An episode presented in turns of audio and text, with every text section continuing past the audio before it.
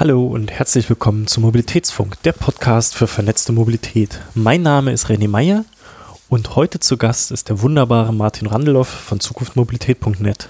Der Mobilitätsfunk ist eine Produktion von Vesputi.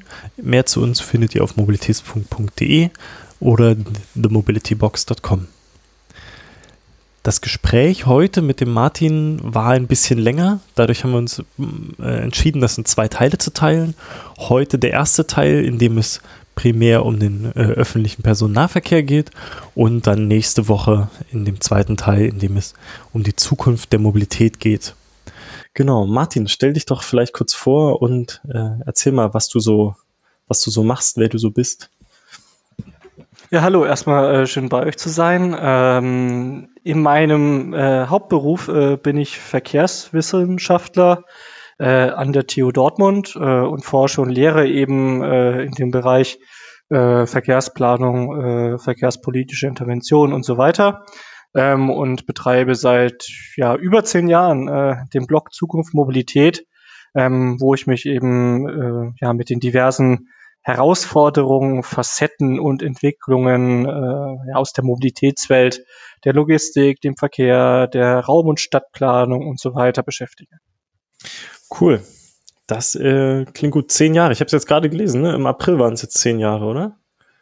War das? Oder war das? Genau. 1. April 2010. Das dümmste Datum, ich, an dem man etwas gründen ich, ich, kann. Ich habe es erst für einen Aprilscherz gehalten. Aber gut. Ja, das denken viele. Aber nein, es ist wirklich äh, der Geburtstag äh, von Zukunft Mobilität gewesen. Ähm, Wa warum? Ja, und das Zehnjährige war jetzt eben dieses. Warum hast du es gestartet? Naja, also ähm, um ehrlich zu sein, so ein bisschen aus der Langeweile äh, im Studium heraus. Ich habe ja Verkehrswirtschaft an der TU Dresden ähm, studiert und wie es so ist, im Grundstudium hat man viele Fächer, äh, außer eben das, was einen interessiert, äh, letztendlich den Verkehr. Der kommt dann erst wieder im Hauptstudium, wenn man sozusagen die, das ganze methodische Werkzeug gelernt hat. Ähm, und äh, ich, ich war halt immer schon so ein bisschen internetaffin, habe irgendwie mit 12, 13 schon meine ersten Webseiten so geklöppelt, habe immer sehr, sehr gerne geschrieben und äh, was liegt da näher ähm, als sozusagen diese ja, diese Kenntnisse, die man schon hat äh, und diese Leidenschaft, die man schon hat, noch auf das Thema, was man liebt, sozusagen anzuwenden. Das ist halt der Verkehr. Mhm. In den letzten Jahren ist ja, oder in den letzten zehn Jahren, das passt eigentlich ganz gut, ist ja eigentlich relativ viel passiert in dem Verkehr. Viele sagen ja Verkehrswende, Mobilitätswende. Ähm, was ist das? Was, was verstehst du darunter? Ja, also eine, eine Verkehrswende oder äh, ja, Mobilitätswende kann man auch dazu sagen. Ähm, es ist immer ein bisschen schwierig, weil, weil viele Leute unterschiedliche Dinge reininterpretieren. Es gibt dafür keine feststehende Definition. Ähm, meiner Meinung nach geht es immer darum, die negativen Entwicklungen, die eben unser sehr verkehrsintensives Leben ähm, sozusagen mit sich bringt, ähm, entweder ja zu verringern oder im besten Fall gänzlich abzuschaffen. Eine Verkehrswende impliziert das ja, also eine Wende, ich meine, also ich nehme meistens an, dass bei vielen eben eine Wende um 180 Grad gemeint ist, dass man gewisse Entwicklungen, die jetzt in die falsche Richtung laufen, stoppt ähm, sei es eben das Thema der Treibhausgasemissionen im Verkehr, sei es das Thema der Luftschadstoffe, der Lärmemissionen, der Verkehrsunfälle und insbesondere der getöteten Menschen im Verkehr, ähm, sei es das Thema der globalen Gerechtigkeit, äh, der Energieintensität, der Abhängigkeiten, die dadurch entstehen, der sozialen Exklusion, die es ja teilweise im Verkehrsbereich auch gibt, weil sehr wenige sehr ja sehr viel unterwegs sind oder sehr viel Mobilität ähm, konsumieren und auch sehr viele ja, Emissionen und so weiter damit verursachen und es eben auch eine gewisse ja einen gewissen Prozentsatz in der Bevölkerung gibt, die sich diese Sachen eben nicht leisten können, ähm, die sich auch keinen privaten Pkw leisten können und dann als sogenannte Captives, also sozusagen der Rest dann in den ÖPNV gezwungen sind. Ähm, und hier gibt es immer Ungerechtigkeiten. Es gibt Ungerechtigkeiten zwischen den Generationen, also sprich, weil wir sehr ressourcenintensiv sind ähm, gegenüber zukünftigen Generationen. Es gibt sicherlich heute auch schon Ungerechtigkeiten im Mobilitätssystem äh, innerhalb der Bundesrepublik Deutschland, aber sicher auch zwischen der westlichen Welt und ja, Staaten ähm, ähm sozusagen aus dem globalen Süden, ähm, die ja darunter leiden, weil wir so viel konsumieren. Mhm. Mhm.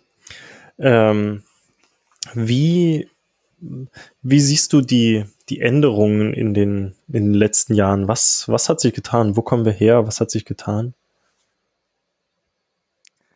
Also wenn man, also ich kann jetzt zehn Jahre zurückblicken, äh, relativ intensiv und ähm, ich erinnere mich noch sehr gut, dass es im Jahr 2010, 11, 12 ganz intensiv um batterieelektrische Fahrzeuge, um Elektromobilität ging, die jetzt dann kommen werden. Das war sozusagen die letzte Welle, die wir jetzt hatten, die dann so 2015 abgeebbt ist. Äh, dann kam äh, automatisiertes Fahren und jetzt ist sozusagen die Brennstoffzelle en vogue und äh, parallel entwickeln sich dann eben so ja, Markthochläufe, also zum Beispiel das batterieelektrische Fahrzeug, was dann irgendwie aus dem Halbzyklus erstmal raus war und jetzt so langsam, aber stetig ähm, eben auch die breite Anwendung findet. Ähm, und das haben wir eigentlich in, in, vielen Bereichen. Also viele Diskussionen, Debatten, die im Verkehrsbereich gerade aktuell geführt werden, die sind schon sehr, sehr alt. Mhm. Ähm, die kommen auch in Wellen immer wieder. Also ich habe mal in die Literatur geschaut, zum Beispiel das Thema Wasserstoff, das war in den 80er Jahren schon ein großes Thema, Anfang der 2000er Jahre und jetzt ist es eben wieder Thema, ja. ähm, kommt immer wieder. Und ist die, die ganzen Probleme st strukturell der Bahn ist alt, ÖPNV und so weiter. Ja, und unterscheiden sich diese Wellen manchmal? Also ich meine, das, das, das äh, Elektroauto, batterieelektrisches Fahren ist es genannt. Ich meine, das hat ja auch früh angefangen. Ich habe irgendwie mal gelesen, dass der, der erste Porsche war irgendwie ein, ein Elektroauto. Ähm, und äh, das, das kam immer mal wieder. Jetzt ist da scheinbar der Punkt, dass es sich durchsetzt. Ähm, jetzt, jetzt scheint da, da scheint irgendwas anderes passiert zu sein. Was was glaubst du, wird sich von diesen Wellen, die gerade immer wieder kommen, was, was unterscheidet die Wellen eventuell von, von anderen? Was, was setzt sich durch? Was, was fällt vielleicht weg? Warum ist das mit dem Auto jetzt gekommen und nicht auch erst wieder, in, erst wieder abgeebbt? Naja, also wieso es jetzt bei, bei batterieelektrischen Elektrofahrzeugen so kommt, ist einfach, dass wir technologisch äh, eben eine Weiterentwicklung gesehen haben über die letzten Jahrzehnte, insbesondere was Batteriesysteme angeht, ähm, dass man es heute eben schafft, die entsprechenden Anforderungen des Marktes auch zu erfüllen, ähm, die ja von Kundinnen und Kundenseite so formuliert werden, beziehungsweise wo ja auch gewisse Prämissen aufgestellt werden, dass man folgende Eigenschaften erfüllen muss, damit man hier einen Systemwechsel bekommt. So, das ist erstmal ein gewisser, gewisser Fortschritt gewesen.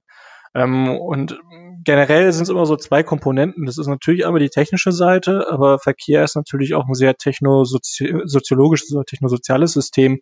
Das bedeutet, ich brauche natürlich immer auf individueller Ebene eine gewisse Akzeptanz von äh, neuen Technologien oder von ja, Veränderung. Ähm, und die brauche ich natürlich auch in Summe gesellschaftlich, ähm, dass sozusagen auch eine Transformation im, im Gesamtverkehrssystem entsteht. Mhm. Ähm, und das hatten wir, haben wir halt immer, in, in jedem Bereich sehen wir das. Also ähm, das, das sehen wir zurzeit, wie gesagt, beim batterieelektrischen Fahrzeug, dass viele halt gesagt haben, nee, das kann ich mir nicht vorstellen und überhaupt und außerdem und die Reichweite passt nicht und wo soll ich das laden, das ist mir zu teuer und sowas. Und dann hat sozusagen sich die Technik so weiterentwickelt, dass eben die Kosten der Batterie entsprechend gesunken sind, so dass es für viele jetzt auch ja leistbar ist, entsprechende Reichweite sich einzukaufen mal ganz abgesehen davon, dass sie diese Reichweite eigentlich meistens gar nicht brauchen, aber das ist jetzt ein, ein Neben, Nebenschauplatz. Ja. Ähm, äh, so, und dann, dann ergänzt sich sozusagen auf Summe von einzelnen individuellen Einstellungen, die sich gegenüber dieser Technik ändern, ein gewisser gesellschaftlicher Moment zu sagen, ja, okay, wir versuchen das mal. Und die Politik, die reagiert darauf natürlich entsprechend und sagt, ja, wir brauchen jetzt eben zum Beispiel striktere Grenzwerte im Bereich ähm, des Verbrennungsmotors und der Abgasemissionen. Äh, ähm, und wir können jetzt auch Elektrifizierung äh, sozusagen als eine Option mit hineinnehmen und können deswegen Grenzwerte verschärfen. Und dann ist das so eine Art selbsterfüllende Prophezeiung. Ähm, Gäbe es jetzt einen tiefgreifenden Widerstand äh, in der Bevölkerung und würden alle mit Mistfackeln auf der Barrikade stehen und sagen, wir wollen weiter Verbrenner fahren, dann würde sich sicherlich zum Beispiel äh, ja die Bundesregierung auf EU-Ebene anders positionieren gegenüber einer Grenzwertverschärfung. Hm, hm. Du hast, du hast gerade was einen sehr oder sehr spannenden Punkt da reingebracht, den glaube ich viele erstmal nicht im Kopf haben. Du hast gesagt, dass es sehr auf diese äh, sozialen, soziologischen äh, äh, Komponenten dort mit ankommt in der in der Verkehrswende, in der Änderung. Warum ist das so ein großes Thema, wenn man normalerweise an, an Verkehr oder an Bahnausbau denkt oder so, dann denkt man halt irgendwie an Schienen legen und an, an Elektrotankstellen aufbauen. Das hat damit ja eigentlich nichts zu tun, oder? Nee, nicht zwingend. Und ähm, das hängt damit zusammen, dass Verkehr ein sehr stark ähm, habituisiertes Ver also, System ist. Also ähm, ich erlerne ein gewisses Mobilitätsverhalten und dieses Mobilitätsverhalten lege ich auch über mehrere Jahre, wenn nicht gar Jahrzehnte, ja, an den Tag. Ähm, das hängt einfach damit zusammen, ähm, wie man also sozialisiert wurde als Kind. Ähm, zum Beispiel ist das heute so, dass Kinder oftmals nur noch Inselerfahrung haben im Erleben von Stadt. Also zum Beispiel werden sie mit dem Auto von zu Hause zur Schule gefahren, zum Musikunterricht, zum Ballett, zum Fußball, zum Tennis und lernen sozusagen nur noch punktuell Stadt kennen, weil sie die Wege des Dazwischenseins nur noch aus dem Auto sozusagen heraussehen, weil sie überall hingefahren werden, anstatt diese Wege selber zu Fuß zu gehen oder mit dem Fahrrad zu fahren. Ähm, und dann fehlt ihnen halt ein, ein Erleben. Und wenn ich das zum Beispiel, zum Beispiel das Fahrradfahren und auch Sicherheit äh, auf dem Fahrrad im Kindesalter und im jugendlichen Alter ähm, nicht erlernt habe, dann werde ich eine gewisse Skepsis gegenüber diesem Verkehrsmittel ähm, auch meinem restlichen Leben an den Tag legen. So. Ähm, es kann natürlich sein, dass es jetzt gewisse Einschnitte gibt, wo man doch nochmal sein Verhalten adaptiert. Aber das sind eben sehr, sehr gravierende ähm, Lebensphasenveränderungen, wo man Mobilitätsverhalten in Frage stellt. Also das ist zum Beispiel, ähm, wenn man anfängt zu studieren oder eine Ausbildung zu machen, das ist der Einstieg ins Berufsleben, wo man dann ein höheres Haushaltseinkommen hat, äh, die Gründung einer Familie, ähm, jeder Jobwechsel, wenn er regional oder halt räumliche Veränderungen auch mit sich bringt, also nicht nur in sozusagen in einer Stadt sozusagen den Job zu wechseln, sondern auch umzuziehen, ähm, oder zum Beispiel Eintritt ins Rentenalter, Tod des Partners, der Partnerin. Das sind sozusagen diese Zäsuren im Leben, wo man sein Mobilitätsverhalten nochmal hinterfragt und adaptiert. Und ansonsten, die ganze Zeit dazwischen, ist man eigentlich sehr stark, ja, routiniert unterwegs. Also die meisten Menschen fahren zur gleichen Zeit die gleichen Wege mit dem gleichen Verkehrsmittel zur Arbeit und überlegen sich nicht tagtäglich, was wäre jetzt die beste Mobilitätsoption für diesen Weg, sondern es ist halt so eine Art erlerntes äh, Verhalten, was halt einfach dann abgespult wird. Hm. Das ist aber, ja, das heißt, wenn man etwas ändern möchte, so ähm, in, der, in der Verkehrswende, reicht es also nicht irgendwie die beste Batterie zu erfinden, sondern man muss auch dafür sorgen, dass man das gesamte Ökosystem so umbaut, dass die Leute das annehmen wollen und vielleicht auch immer den Moment abpasst, wo die Leute gerade irgendwas ändern in ihrem Leben. Ähm, genau, also du brauchst immer einen externen, externen Impuls. Ähm, das kann jetzt entweder sein, indem sich Regulierung ändert, indem, indem der Staat sagt, ja, du kriegst jetzt nur noch ein Teil elektrifiziertes oder voll elektrifiziertes Fahrzeug, dass man einfach ähm, gezwungen ist, das mal zu erleben. Mhm. Ähm, das ist ja auch also häufig so, wenn, wenn Menschen mal Elektroauto gefahren sind, äh, die ändern meistens ihre Meinung gegenüber dem Elektrofahrzeug im Vergleich, wenn sie es nicht gefahren sind. Ja. Da gibt es auch entsprechende Untersuchungen zu.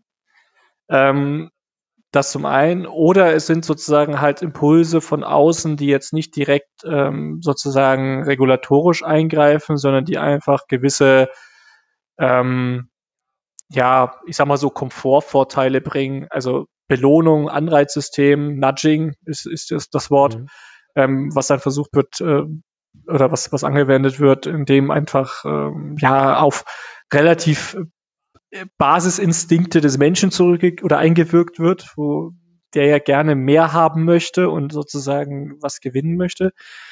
Ähm, insbesondere im Vergleich zu seinem direkten Umfeld. Ne? Es geht ja nicht nur darum, äh, sich selber besser zu fühlen, sondern es geht ja immer darum, sich besser als die anderen zu fühlen.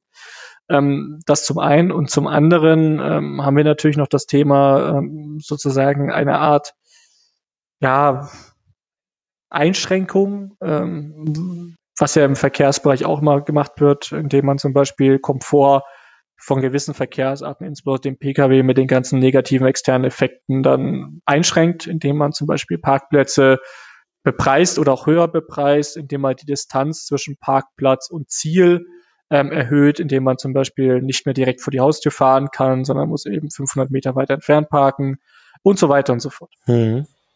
Mhm. Das, da, ja, das ist ein, ist ein interessanter Gedanke. Das heißt, man muss immer auch die, Ja, gut, das, das fällt natürlich, glaube ich, vielen, die gerade so in, in Software auch viel jetzt für die, für die Zukunft ändern wollen, glaube ich, schwer, immer auch nochmal dran zu denken, dass es da auch Nutzer gibt, deren, deren Moment man irgendwo abpassen muss. Das ist ein spannender Gedanke. Das ist, wir betrachten ja diese, diese Mobilitätswelt viel aus dem, aus dem ÖPNV heraus. Ähm, und da ist es ja so, dass immer ganz viele irgendwie neue Apps auf den Markt kommen, die immer irgendwas tun, so. Ähm, aber natürlich werden die in der Regel nur dann adaptiert, wenn es irgendwas passiert, ähm, wenn, wenn es irgend, irgendeine Änderung gibt. Ja. Ja klar, also zum Beispiel, wieso soll ich mir eine gewisse App runterladen, außer sie gibt mir gewisse Vorteile, also einen Informationsvorteil meistens.